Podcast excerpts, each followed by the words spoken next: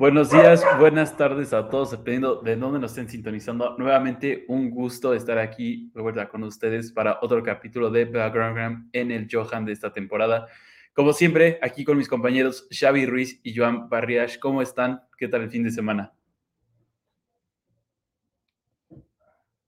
En España. Eh, lo siento, estabas, eh, tenía cerrado el micrófono, Xavi, no se te escuchó. Nada, que disfrutando del puente que tenemos aquí en España y bueno, súper bien, un fin de semana largo. Perfecto. Eh, Barry, ¿tú qué tal? Pues creo que mejor que el Barça. eso queda claro, eso está fácil de superar, creo. Bueno, pues qué bueno estar aquí de vuelta con ustedes. Como siempre, si quieren saber más sobre todo lo que hacemos aquí en esta página, asegúrense de ir a la página web que pueden encontrar eh, aquí abajo, blackground.com. También muchísimas gracias como siempre por el apoyo que recibimos en este podcast. Esta es apenas nuestra segunda temporada, pero llevamos muchísimos capítulos. Eh, vamos ganando poco a poco más, este, más seguidores. Y también aquí está nuestra, nuestras redes sociales de Twitter por si nos quieren seguir.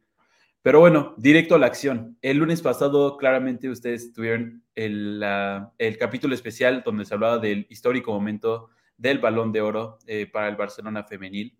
Eh, ya no vamos a repetirlo tanto, pero se hizo un evento en el Camp Nou donde se le presentó junto a Pedri eh, su trofeo, ¿es el COPE o Copa? No me acuerdo. Copa.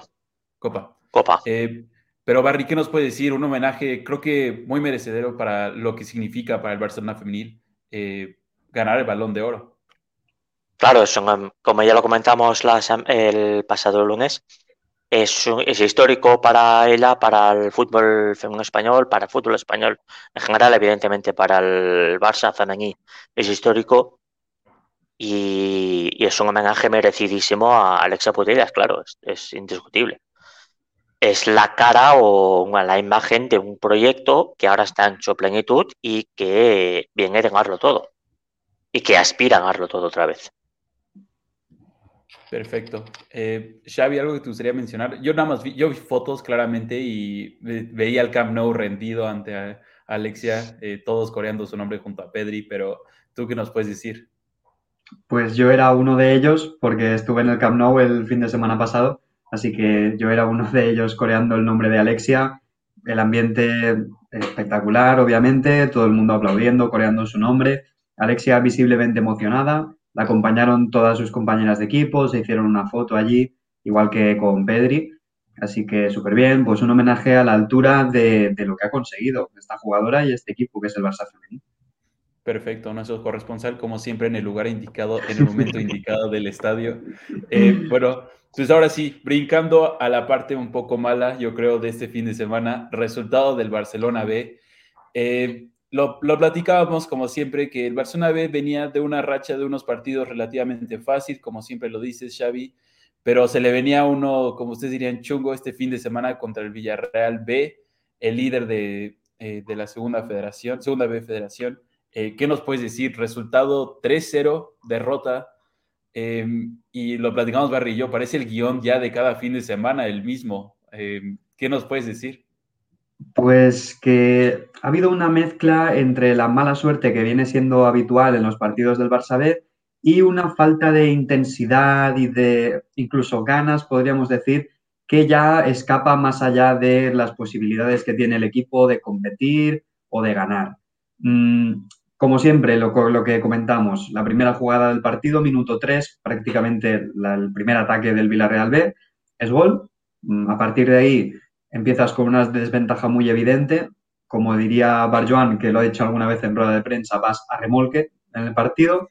Y después, por si fuera poco, cuando el Barça B entra en el partido, empieza a jugar, empieza a crear alguna ocasión de peligro, pues a Ilias Akomach mmm, se le va un poco la pinza, hace una entrada un pelín más dura de lo normal en el centro del campo, tampoco sin una justificación clara, y el árbitro pues le saca una roja directa que podemos estar más de acuerdo o menos, pero no es un escándalo tampoco, es una entrada muy a destiempo, una entrada que no tiene demasiado sentido. De hecho, en un partido de Youth League ya se terminó yendo del partido antes de hora por una entrada muy, muy parecida. Así que eh, pecado de juventud, que se suele decir. pero lo cierto es que hunde al Barça, porque cuando se consigue recuperar del gol en contra y empieza más o menos a dominar el partido o a intentarlo, es otro golpe muy fuerte y aquí ya sí que el Barça no levanta cabeza. Lo que os comentaba al principio, claro, son dos dificultades muy grandes para querer competir el partido, pero es que el Barça sale en la segunda parte totalmente rendido ya. No genera nada en ataque y en defensa pasan seis minutos de la segunda parte y vuelve a encajar gol con una pasividad defensiva alarmante. Es cierto que es un muy buen gol, es un disparo desde el borde del área que entra por la escuadra, pero no hay nadie con esa voluntad de ir a tapar el disparo, de ir a comerse el balón. Entonces da la sensación de que ya la cosa va más allá de esta mala suerte, que hay una falta de intensidad en el equipo, que hay una falta de, ganas de ir a comerse los partidos, que sí que puede suponer un problema. Está claro que la plantilla es la que es, que el talento es el que es, que habrá problemas para competir, pero lo que no puede faltar son las ganas de jugar al fútbol. Obviamente, después del 2-0 ya tiran la toalla completamente y el tercer gol pues es relativamente parecido al segundo en el sentido de que el, Lozano, que es quien termina marcando el gol, mm, sin oposición, le da todo el tiempo del mundo a perfilarse, a buscar su espacio para el disparo y obviamente la acaba poniendo muy bien y Iñaki Peña pues puede hacer más bien poco. Así que mm, me preocupa lo que no está pasando, que sí que está en la mano de los jugadores. Si te expulsan a Ilías por una entrada, pues bueno, no puedes hacer mucho. Si tu equipo no genera 20 ocasiones por partido porque no tienes último pase, pues bueno, no puedes hacer mucho más. Pero lo que no puedes hacer es dejar de competir los partidos. Em, pues sí, como muy bien lo dices, gran análisis, Xavi, eh, porque en verdad eh, creo que le das al tino de todo lo que le puede estar alrededor ahorita del Barcelona B. Barry, pues, ¿qué puede hacer Sergi eh, Barjuan para justamente atacar ese momento? Si es algo emocional, es algo psicológico, que como bien sabemos puede ser de lo más problemático para los jugadores, sabiendo que dicen, bueno, pues vamos a encajar un gol en los primeros minutos, antes del medio tiempo nos van a meter otro, o cualquier esa derrota emocional ¿Qué se puede hacer para un director técnico? Pues lo primero es, es que es otro partido lo que va a pasar la semana que viene, que serán otros 90 minutos, y no tiene nada que ver con lo anterior. O sea, objetivamente es así. No siempre vas a encajar un gol en el minuto 3, en el minuto 5, en el minuto 2. O sea, es posible que incluso lo marques tú, porque es fútbol. Y va a pasar y puede pasar perfectamente. Es el primero lo, es decir, plantear directamente de que es otro partido. Y que, que todo lo que ha pasado atrás es historia, no hay más. Luego, evidentemente, hay que hacer un análisis futbolístico sobre lo que está pasando porque hay un patrón que estamos repitiendo ya lo último mes, que es empezar siempre un gol en contra, ya te está demostrando que tienes una fragilidad defensiva o la portería que te está mm, que te está lastrando los partidos a nivel competitivo y que siempre es lo mismo. Entonces hay, hay un patrón. Entonces cuando se repite continuamente, ya no es casualidad. Ya, hay algo, ya hay algo más. ¿Qué es lo que pasa exactamente? ¿Un problema psicológico? ¿Es un problema de talento atrás? ¿Es un problema de, del, enfoque del partido, de la motivación, de ese ímpetu que, o no sé exactamente lo que es. Eso lo tiene que saber Sergi tiene que mm, dar con el diagnóstico y dar, y dar con la solución. Mm, claro, porque yo los he visto los partidos, no veo el equipo jugando mal a fútbol. No me parece un mal equipo de fútbol. Es decir, no juega mal. Aunque, aunque pierda todos los partidos, no está jugando mal. No es, un no es un equipo que no tenga plan, que no tenga cómo jugar, que no sepa a qué jugar tiene un plan y lo aplica bastante bien en muchos minutos de cada partido. Pero estamos viendo continuamente los mismos errores, unas carencias que ya están mm, como, como si fueran estructurales y que son y que están lastrando el equipo de una forma mm, absolutamente mm, decisiva, claro. Entonces, lo primero que es asumir directamente que es romper con el romper con la con esto de estos últimos partidos. Es otro partido. Y evidentemente, no encajar gol al principio. Es que es la clave de todo. Es que, es que aunque, parezca absurdo, es lo elemental. No encajar un gol al principio. Que tu portero la pare. Es decir, porque eso es lo que te da confianza, te da tiempo, el equipo se sienta y empezamos. Empieza con 0-0. ¿Cómo empiezas con un 0 o un contra? Sí, eh, lo platicábamos antes del, programa Barry y yo, el ABC del fútbol, no encajar goles rápido y meter más que tu, que tu oponente, aunque, aunque como bien dices, parece absurdo, pero, pero, es básico. Este cajón. Eh, pero sí, eh, Xavi, para ti, eh, ¿quién es jugador, quién fue el mejor jugador del, Barcelona B? yo no lo vi, pero leí pequeños análisis de varias personas y constantemente se, mencionaba el nombre de Alejandro Valdé, lateral izquierdo, que se proyectaba muchísimo al ataque y que básicamente el ataque del Barcelona corría por, su, por sus piernas. pero tú qué nos puedes decir? Sí, ha estado muy bien, de los mejores, mm, básicamente porque tiene que ser de los mejores, ¿no? Al final en un partido que estaba con el equipo eso, derrotado psicológicamente, pues Valde siempre tiene esa potencia, esa, ese empuje hacia arriba, ¿no?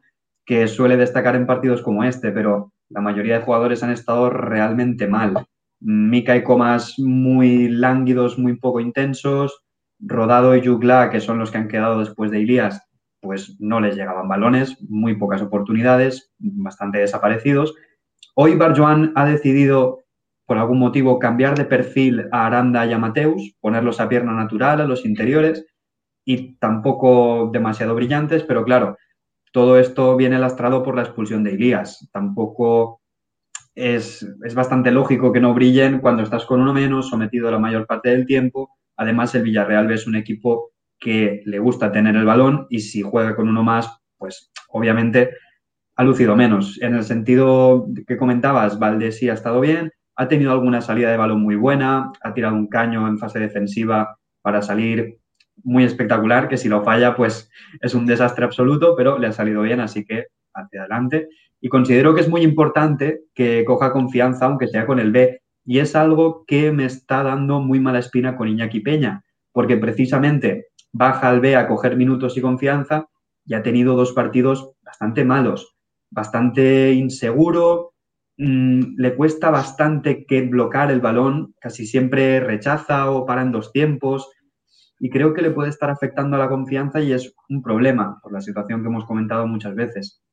Así que bastante difícil en general, pero sí, si me tuviera que quedar con alguien sería Van. Sí, eh, lo comentábamos también Barrio antes del, antes del este, justamente del episodio que parece ya un bucle del que siempre hablamos en el caso de Iñaki Peña, jugador que está entre el B, no obviamente con el primer equipo porque pues tienes a Ter Stegen y a Neto que por alguna razón está, está pero está. Em, y pues bueno, bajas al B y te comes tres goles, pues no es como que digamos la mayor inyección de confianza. Eh, pero Barry, para ti, eh, Iñaki Peña debería estar más en el B, debería estar compitiendo directamente con Arnau Tenas. ¿Cuál debería ser la Ahorita dentro de lo posible, claramente tal vez lo mejor sería que saliera, pero dentro de sus posibilidades actuales? Para claro, para Iñaki Peña, para Iñaki Peña lo mejor era estar fuera ya, creo yo. Y creo que la temporada nos está mostrando que efectivamente aquí ya tiene poco papel. Porque no tiene, es que la cuestión es que no tiene ninguna opción en primer equipo ya, no la tiene. Entonces, cualquier inversión que haga el club con él es tiempo perdido, porque no le va a servir de nada es que ya no le va a servir de nada al club este, esfuerzo que haga con él. Entiendo que hay, hay un punto en que él se ha quedado, y lo cual no puedes tenerlo marginado, que tienes que darle un rol. Pero es que este rol al Barça no le está aportando nada. Al Barça como club y como equipo no le aporta nada que Iñaki Peña esté jugando ahora. Y ya sé que Iñaki Peña es un muy buen portero para Segunda B o para Primera Federación. Es evidente que lo es que tengan que tengan o tenía un nivel, una potencial para jugar en primera división y con mucha suerte en el Barça. Pero ahora mismo, en 2021 o en 2022, yo es que no le veo ningún tipo de futuro aquí. Y yo creo que él lo sabe. Yo creo que todos lo sabemos. Entonces, ¿por qué no se da ese, ese toda esa inversión se destina a Arnaud Tengas directamente? Que es el portero que sí tiene cierto potencial. Al menos quizá no para primer equipo, puede ser que no le llegue, pero sí para tener oportunidades en primera división y sacar un rédito económico también. O sea, hay un punto que yo, sinceramente, como club, la gestión que se está haciendo, yo no la entiendo. O sea, sí entiendo, sí creo, más o menos la explicación que yo encuentro es, bueno, Iñaki Peña se ha quedado un poco forzado por las circunstancias, cuando estaba claro que tenía opciones de jugar, de estar cedido fuera en primera división, etcétera, pero que por lo que había pasado en, verano, por la, lesión de Neto, para no dejar el equipo, entre miras, holgado, que siguiera. Vale, entonces como premio, entre comillas, vas a estar jugando eh, caballo entre el B y el primer equipo. Vale, lo puedo llegar a entender, esto lo puedo llegar a entender, pero a nivel de club, este, esta inversión, esta gestión, está yendo en contra de, del futuro del propio club. Porque el, único, el, jugador que sí tiene, o que vemos, creo que ya está conmigo, del portero que sí tiene cierto potencial para, no sé si ser titular del primer equipo, esto es, mucho decir, pero sí que le veo cierto potencial, es Arnautenas. Entonces, invierte en él. Es que invierte en él. Es que es lo que toca. Es que no puedes hacer otra cosa. Hay un momento en que ya tienes que tomar una decisión y decir, si ya en el B ya ha hecho su ciclo, Iñaki Peña creo que ya había hecho su ciclo, y vemos de que el primer equipo no le da, es no perder el control sobre él, cédelo, mm, traspaso pero con opción de recompra, em, algún tipo de gestión así. Que eso, eso sí es, mm, es muy factible y es una buena solución para todas las partes. Si lo hace muy bien, lo puedes recomprar, lo fichas para ti o lo fichas para revenderlo más caro y sacar un rédito económico o, o, lo que sea. Y si no rinde, pues mira, lo has intentado, ha llegado hasta aquí y ya está, no pasa nada. Es, es, que, es que hay casos como ahora hay, hay cada año 50 en el fútbol, es, es, que es así. Entonces, yo ya hay un punto que, más allá de esta explicación que, que me sale más razonable, es algo que no entiendo y que, bueno, pues es que está perjudicando a todos. Porque ahora Añaki está perdiendo confianza, está jugando mal, está perdiendo incluso caché y no estás invirtiendo ese tiempo en argautenas. Sí, eh, eh, ahorita que bien lo mencionas, justamente me acuerdo de Conrad de la Fuente, jugador que claramente en el B ya sobresalía demasiado. Estaba claro que en el primer equipo, en, su momento en el verano, no se le veía lugar claro y pues se le vendió con opción a recompra, opción a futuro. Entonces, pues, ¿por qué no hacerlo lo mismo con, con, el portero? Como bien lo dices, porque ya todos están perjudicando, ya no hay nadie ni siquiera beneficiándose de la misma situación. El club, como bien lo dices, no le está dando sus minutos a Arnautenas, que bien como bien mencionan, tal vez no tiene primer equipo, pero por lo menos tiene este, un poco más de promesa.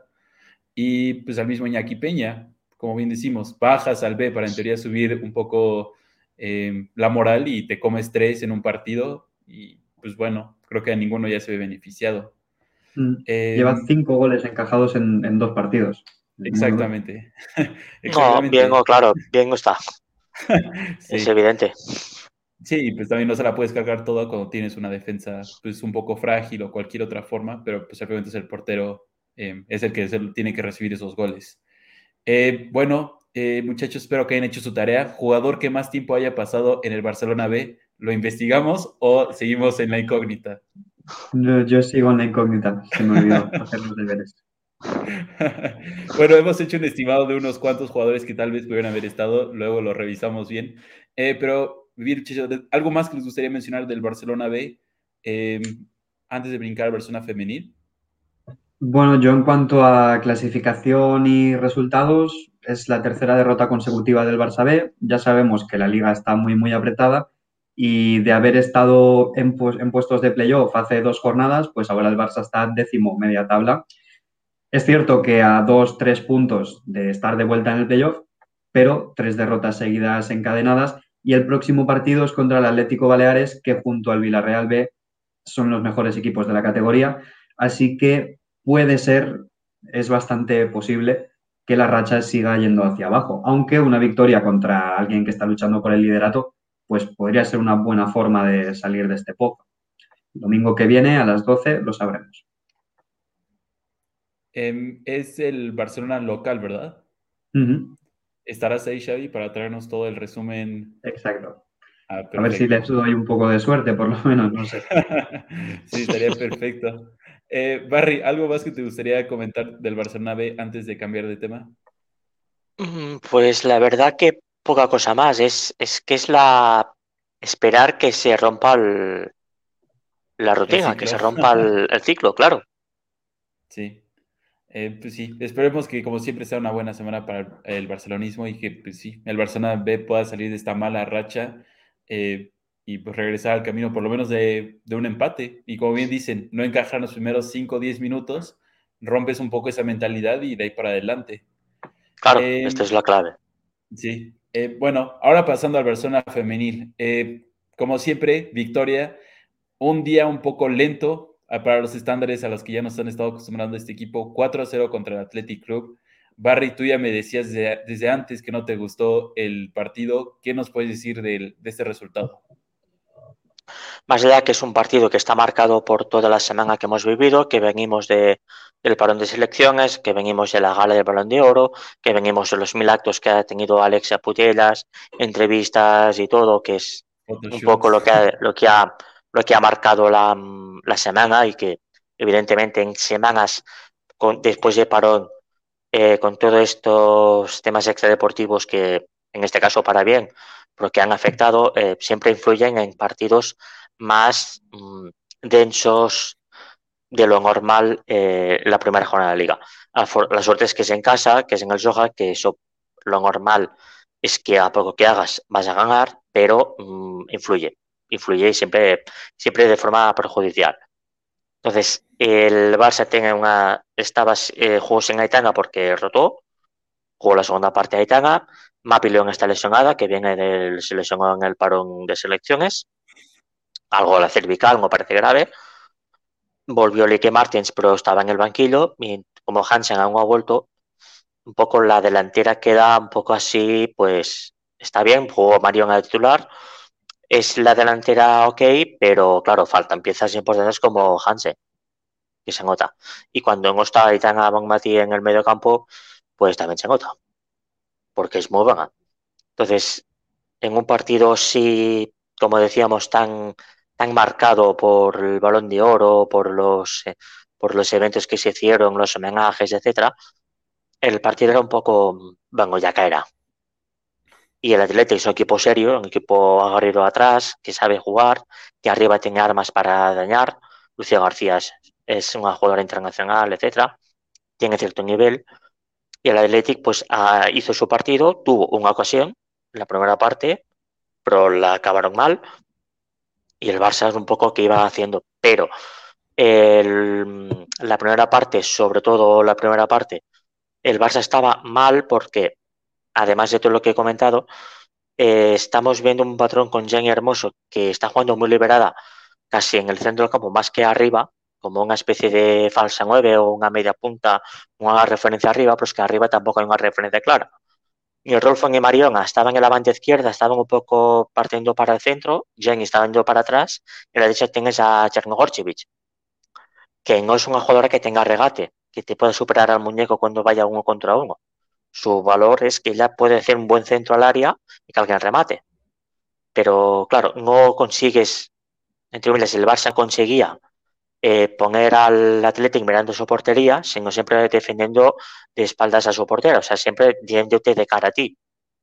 Por lo cual el Barça estaba más tenso y más, digamos, eh, más atascado.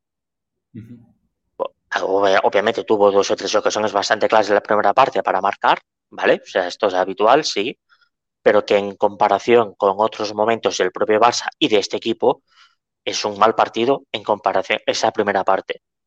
Luego, evidentemente, mejoró, hizo los cambios y el equipo, pues ya, ya se puso, ya se puso a todo. Pero esa primera parte está ahí, claro.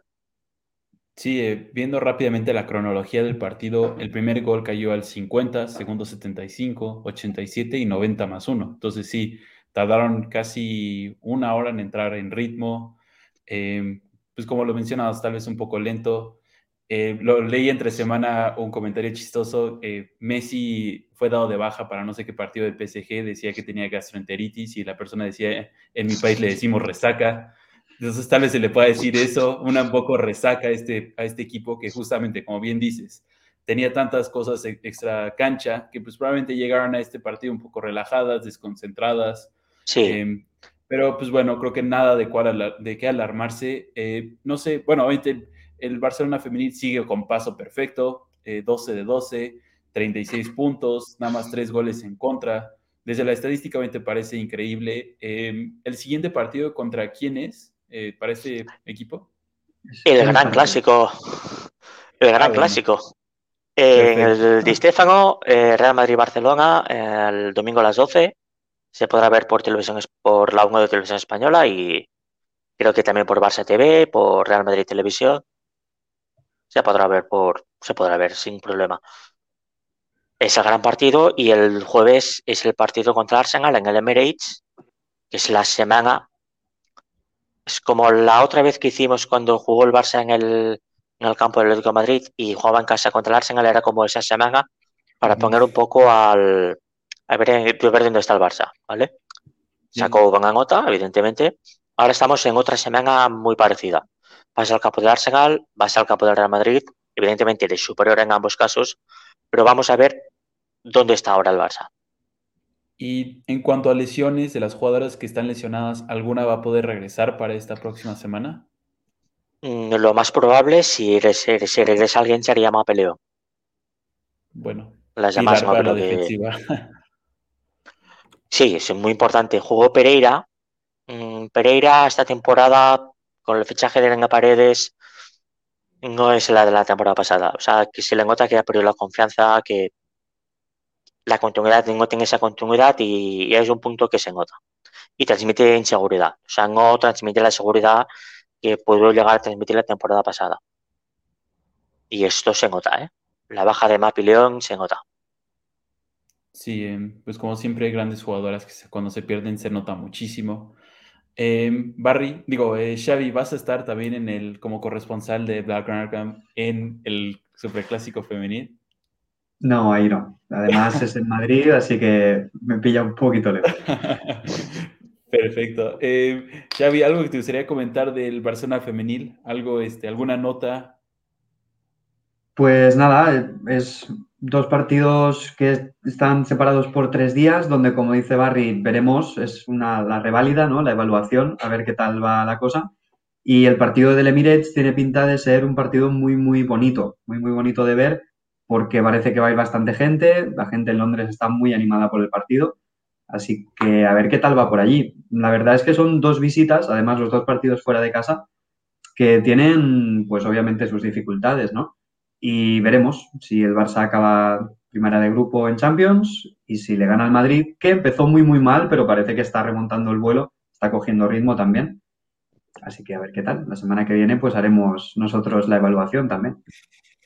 Sí, completamente de acuerdo. Y justamente me estaba acordando de eh, que haremos nuestra evaluación al final de temporada de, las, eh, de los equipos para ver quién acabaríamos vendiendo, a quién acabaríamos quedando como promesas para ambos equipos. Eso no se nos, no se nos olvidará. Eh, Barry, ¿algo más que te gustaría mencionar? bueno, rápidamente, antes de que pasemos a otra cosa, ¿alguna actualización de toda esta parte que mencionamos hace unos capítulos de la guerra en cuanto al fútbol femenil, por decirlo de alguna forma? ¿Algún cambio? En relación a esto, no hay ningún cambio significativo. Sí que hubo la presentación del sindicato FootPro, que es el sindicato fundado por Andrea Pereira, por Patrick Jarro y un abogado que también es futbolista, que es Amanda Gutiérrez, que es el sindicato que pretende ser el sindicato del fútbol femenino, el sindicato de las jugadoras de las jugadoras de España. Mm, supongo que el objetivo es echar a la AFE como sindicato mayoritario del sector en el fútbol femenino. Esto seguramente sea el objetivo. Porque es importante también de cara a lo que es el al, convenio colectivo. Y también es importante para mejorar el convenio colectivo que se firmó hace un año, hace un año aproximadamente. Esta es la parte más importante. Para lo demás, estamos todo igual. Cada semana es pendientes de ver qué partido se va a ver por televisión y qué partido no se va a ver por televisión. Lo normal es que no se vea ninguno y lo raro es que se vea alguno más de dos o tres. Esto es lo, normal.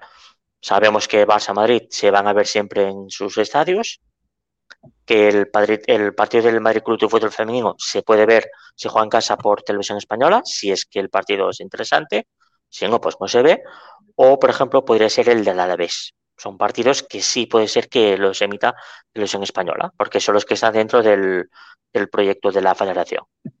Por lo demás, estamos todos igual, esperando que haya una resolución de este conflicto que ya os digo va para largo. Perfecto. Em, ¿Algo más que te gustaría mencionar? ¿Alguna actualización de, Hansen? ¿Alguna de, por ese lado? No, de Hansen ya se le vio en fotos mm, con el equipo de entrenamiento, o sea, con el, con el, bueno, con el chándal de entrenamiento, etcétera. No se le ha visto entrenando con el equipo, seguramente está haciendo ejercicio físico aparte para ir retomando la, rutina. Y supongo, yo creo, eh, sospecho, no lo sé, pero yo creo que hasta 2022 no va a volver. Es lo que yo creo, ¿eh? Em, en relación al Barça, sí que me gustaría comentar una cosa. De Pina. Está a un nivel que es injusto, pero es que se está, le está diciendo a Jonathan, eh, yo no puedo jugar solamente 10 minutos por partido. Yo estoy aquí para jugar 90 minutos. Y es un problema porque las otras te vengan de jugar 90 minutos y es la gestión del talento y es la parte más complicada. Salió la última media hora y tuvo los últimos 20 minutos y tuvo tiempo para marcar un golazo. Extraordinario. Es muy buena, está en muy buen nivel, plena de confianza y está en ese punto ya. El equipo ahora mismo está Jenny pues marcando los goles, como hemos dicho, marcó los dos primeros goles, ya está a la altura de Osoala, me parece ya está luchando por el Pichichi, como es normal en ella. Y está muy bien a nivel goleador, pero claro, hay un conflicto, como he dicho, hay algo en el equipo con ella que no termina de ser em, natural. Que tienes que hacerlo en gran parte, seguramente tienes que hacerlo porque Jenny está muy cómoda en ese rol más liberado, pero no sé si es lo que más le conviene al equipo. Tengo la duda ahí. Pero vamos, ahora tengas que hacerlo, tengas que esperar a que vuelva la gente, Martens, a ver si vaya empezando a coger el ritmo otra vez, que Mariano vaya a coger el ritmo, otra vez, esperar que vuelva Hansen, que es demasiado buena como para no esperarla, y hay algo aquí que hay que gestionar. Pero bueno, mm, estemos en ese punto conflictivo. Y el Barça, bueno, pues veremos el jueves y el domingo el Arsenal perdió 3 a 0 en casa en, eh, contra el Chelsea en la final de la FA Cup. En, el, en Wembley ante 40.000 personas. Mm, pues el Arsenal bien, bien, lo que es bien. no, yo he visto el partido y han sido tres y pueden haber sido más. ¿eh? O sea, el Arsenal bastante flojo, sobre todo atrás. Y ya esa sensación de, uff, a mí Dema, si le quieren convencer para renovar, así no la convences, ¿eh? Sí, eh, pues sí, eh, como siempre lo mencionamos, este equipo del Barcelona B, digo, el Barcelona Femení representa muchos dolores de cabeza, pero positivos para los entrenadores porque desbordan de talento. Y pues ya, será su cuestión, verdad, manejarlo y saber, es, saber a quién poner los momentos clave y a quién simplemente de sustitución. Porque como también, como bien lo mencionamos, la Champions es, es el objetivo claro para este equipo. La liga está claro que lo tiene en el bolsillo sí, la liga está. La liga es. Eh, la liga del Barça, lo más que la gane a falta de más un mes de competición. Sí. Hay eh, demasiada distancia.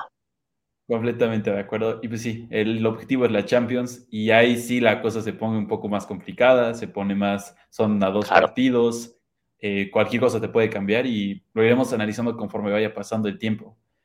Eh, señores, ¿algo más que les gustaría mencionar antes de darle un cierre rápido a este capítulo? Creo que Barry sí tiene algo que decir. Sí, ahí cuando en toda esta semana que ha habido el balón de oro, lo de Alexia, etcétera, entrevistaron a Markel Zubizarreta, que es el director deportivo de la sección, y comentaron un poco las renovaciones. Decía que tenía la voluntad de renovar a todas, básicamente y que habría noticias estas próximas semanas sobre Lique Martens y Jenny Hermoso. Parecería que serían las próximas en anunciar la renovación. Veremos, hay que esperar. hay que esperar. Sí, no, sí. No creo que ahora sí. Yo creo que mm, a Lique le preguntaron y decía que ya se verá. está muy bien aquí, pero ya se verá, que tiene ganas de volver a casa. Pero ya se verá, es como, bueno, ya veremos. Pero bueno, cuando os dicen esto es que normalmente es, es un poco decir, bueno, si todo va bien, no habrá problema. Veremos, hay que esperar, pero tal y como lo dijo Markel, parece que van a ser las próximas en firmar. Las renovaciones de esta temporada que se están firmando están siendo para 2024. para Jenny sería 31 años que tenga ahora, dos años más, hasta 2024 sería hasta los 33. Tiene fútbol aún, tiene fútbol, pero ya estamos en ese punto, digo, pues te aguanto porque eres demasiado vanga, pero otro club dice, no te los dos años, ¿eh? Yo, les haría, yo se los haría, pero cuidado, hay ese punto. Con Ligue Martins, si renova, perfecto. Es un lujo tenerla. Nada más. Y si es buenísima, es, un lujo también. Pero claro, ya a nivel de gestión de futuro, planteándote, etcétera, claro, hay que ver, ¿eh? Que Claudio a cabo 2023, que le entrevistaron al su, a su representante, a Coca, le entrevistaron y le preguntaron sobre ella y dijo que ella estaba muy contenta, que estaba jugando más lo que se esperaba y que ella quiere seguir en el Barça y que luego en 2023 ya se vería, claro, evidentemente lo tiene que decir. En 2023 ya veremos cómo está todo, ya veremos qué, qué, es lo que juega, cuál es su rol y cuál es su futuro. Pero es la voluntad de ella, yo creo que la mayoría de las de la cantera es, a poco que puedan seguir, siguen, claro. Pero hay que verlo, hay que verlo, hay que esperar pero bueno, estamos en ese punto. De Aitán a Bonmatín no hay noticias, como del resto tampoco hay pendiente de renovación. Y es la parte que yo tengo el temor, la que tengo más miedo que tengo. Aitán a Bonmatín. Confío que renueve, espero que sí, pero es la que más miedo me da. Pues bueno, esperemos que sí se pueda. Rápido, antes de que nos pidamos, un, voy a meter un poco de cizaña. Si no pudieran renovar a una jugadora, a una jugadora de este equipo que acaba contrato en esta temporada, ¿a quién no renovarían? Hombre, quitando a Marta Torrejón y probablemente Melan y jugadores así que son. Hombre, Marta es muy buena, es muy importante, pero yo creo que a Marta, quitando a Marta, porque sería injusto también, ¿no? Pero de las importantes. A ver, eh, lo comentamos en el Telmaker. Aitana es imprescindible, con lo cual no negocio. Y yo probablemente alguna de las laterales, o Leila o Marta. Hombre, que Marta se fuera, pues, hombre, sería un, sería un problema, pero tiene fácil solución. Está más Ramírez en la Real, que es una jugada cedida nuestra, está jugando muy bien. Está Jana Fernández, pues meter a Ana Mari ahí, haciendo un rol de lateral sin problema. O Leila, pues bueno, si acaba contrato en renueva, pues ahora hay laterales en el mercado, hay laterales que pueden hacer ese papel. No es un problema tampoco. Una Valle también suena. claro, si Ana Valle puedes pescarla, pues hombre, Ana Valle ahí fuera, está claro. Ana Valle lateral derecha mañana, ¿eh? A, Xavi lo veo muy callado. A ver, Xavi, ¿tú a quién? Es que tampoco tengo una lista de quiénes son las que, las que terminan contrato este año. Pero vamos, coincido con Barry que Aitana es completamente innegociable. Y del resto, pues entiendo que los eslabones más débiles son Leila y Marta, así que coincidiría con el análisis de Barry. Es cierto que hay alternativas, que Jana tiene mucho futuro y es bastante versátil entre el central y el lateral, así que iría por ahí la cosa así. Perfecto. Qué rápidos llegaron a esas conclusiones, me encanta. no, hubo, debates así de, horas, pero qué bueno. claro, eh, es que Aitana que darle lo que quiera. Sí, Básicamente. Le, das las llaves del, estadio, le das las llaves de todo. Claro. Es que está en un punto también. Es que yo creo que además ella no estuvo nominada en el balón de oro y yo creo que a ella le dolió mucho, ¿eh? Porque no sé si visteis la imagen cuando estaban en la selección aplaudiendo, la cara de Aitana es de hostia, de rabia interna, ¿eh? O sea, porque es que yo tendría que estar aquí, ¿sabes? Yo tendría que estar allí. Y, lo entiendo porque es justo, o sea, es que él así tendría que estar allí también. Luego, luego los actos y demás, perfecto, ¿eh? no es un problema. Yo digo, parte que ella tiene mucho carácter y que el carácter es muy expresivo y se nota. No se dice nada malo, es simplemente una definición de ella como una persona con mucho carácter, con, sobre todo que es, que es muy transparente en ese sentido, no te engaña. Y también es noble, tiene pinta de ser noble, etcétera, no, no es un problema, ¿eh? pero sí que esa, esa reacción es de hostia. A él no le ha gustado nada esto. ¿eh? pues estar aquí en la selección, viendo la gala, eh, tras las compañeras, algunas de las compañeras están allí, es como, mm, esto lo lleva por el mar. Luego mira, es fútbol y, y lo, lo, asumirá bien sin problema, pero eso, ese punto. Sí, tendrá su momento de revancha. Tiene 23 años, todavía tiene muchísima carrera por delante. Eh, y pues sí, si eso es lo que muestra ahorita, tendremos que ver qué sigue mostrando durante los siguientes siete años y pues muchísimo más. Eh, claro, es, buenísima. Sí, como siempre, eh, pues muchísimas gracias por estar aquí conmigo, este, Xavi, Barry. Ahora sí, ¿algo más antes de despedirnos o hemos cubierto todo? Lo tenemos todo, ¿no? Una semana muy ilusionante por delante. El Barça B contra el segundo clasificado, dos partidos muy importantes en el femení, el primer equipo esperando un milagro en Muni. Ah, no, hay, que entrar en esos detalles, yo solo diré que el Barça tiene que esperar un, un milagro en otro, en otro estadio al mismo tiempo. El La maldición de Bela Goodman. La, la, maldición de Bela Goodman que vuelva a hacer, a hacer acta de presencia en Lisboa. Bela Goodman ahí. Hostia. No. Pues ya, no entremos en esos debates de primer equipo porque creo que no acabamos, no, acabamos hoy. No, no, no. Simplemente para constatar que es una semana muy, muy importante para el Barça. Sí, para el... para Femení, para básicamente eh, es acabar bien la primera parte de la temporada. El partido contra el Emirates, en el Emirates como tal no es decisivo, pero sí que es un partido contra el Arsenal y que es importante tener una buena imagen, es un buen estadio, pero que en sí no es decisivo, es decir, ya hemos comentado la, cómo está la clasificación y es así perder 4-0 para, para, para perder la Verage contra el Arsenal. Y claro, el Arsenal no está para ganar 4-0 eh, a, un equipo del nivel del Barça, vamos, está lejísimos de esto.